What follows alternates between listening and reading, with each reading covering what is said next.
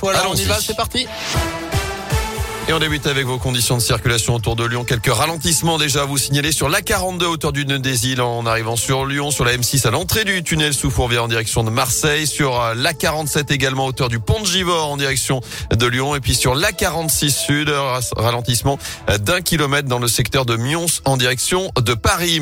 À la une ce lundi, c'était le procès de l'année même du siècle pour certains, celui de Nordal Lelandais qui s'est achevé vendredi à Grenoble était en tout cas hors norme à cause d'abord de la gravité des faits, le meurtre d'une enfant mais aussi de la personnalité de l'accusé ou encore de l'enquête qui a vu la création d'une cellule spéciale pour voir si certaines affaires non élucidées pouvaient être attachées à Nordal Lelandais.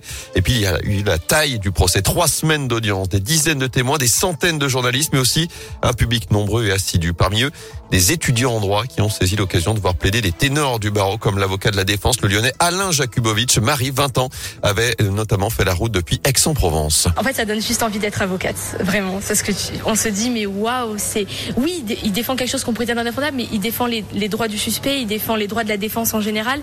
Et avec la technique qu'il utilise, l'art oratoire, en fait, c'est autant la technique judiciaire, en fait, que l'art oratoire en lui-même. Et c'était, on peut être d'accord ou pas avec lui, mais je reconnais le talent et, c'était vraiment très beau en tant qu'étudiant de se rendre compte. À chaque fois que j'écoutais, je me disais, mais oui, mais ça, on le voit en cours, en fait. Ça, on le voit en cours. C'est l'application pratique de ce que nous, on peut voir en théorie.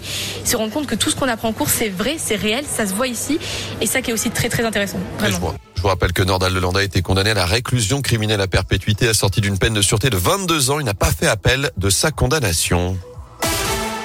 À suivre dans l'actu également cette grève aujourd'hui à l'hôpital Lyon-Sud. On vous en a déjà parlé sur Radio Scoop. Mouvement illimité contre la suppression de 10 postes équivalents en plein et la fermeture de 5 lits.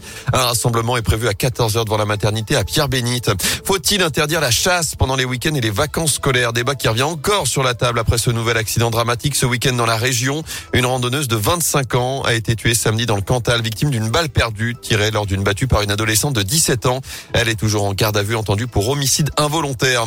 Enfin, le retour des sourires à l'école alors que les vacances se terminent ce matin pour les enfants de la zone B. C'est le nouveau protocole sanitaire qui entre en vigueur en primaire. Chez nous, ce sera lundi prochain avec la fin notamment du port du masque en extérieur, mais aussi pour les activités sportives en intérieur. La fin également des attestations sur l'honneur pour les parents. Et puis à partir de la semaine prochaine, ce sera surtout la fin des trois tests obligatoires pour les enfants cas contact. Un seul sera désormais nécessaire à J plus 2. En foot, la fin de la 25e journée de Ligue 1, cette défaite surprise de Marseille. L'OM battu au Vélodrome hier soir par Clermont. 2 buts à 0. Monaco a été tenu en échec un partout à Bordeaux. Strasbourg a concédé le nul 2 partout à saint Conséquence, l'OL est huitième à 4 longueurs du quatrième après le match nul ramené de Lens un partout samedi après-midi. Et puis en basket, la belle opération de Lasvel et Villeurbanne ont décroché hier une huitième victoire d'affilée en championnat. Succès 68-62 sur le parquet de Bourg-en-Bresse. Lasvel qui rejoint donc Boulogne-le-Valois en tête du classement de Jeep. Merci beaucoup.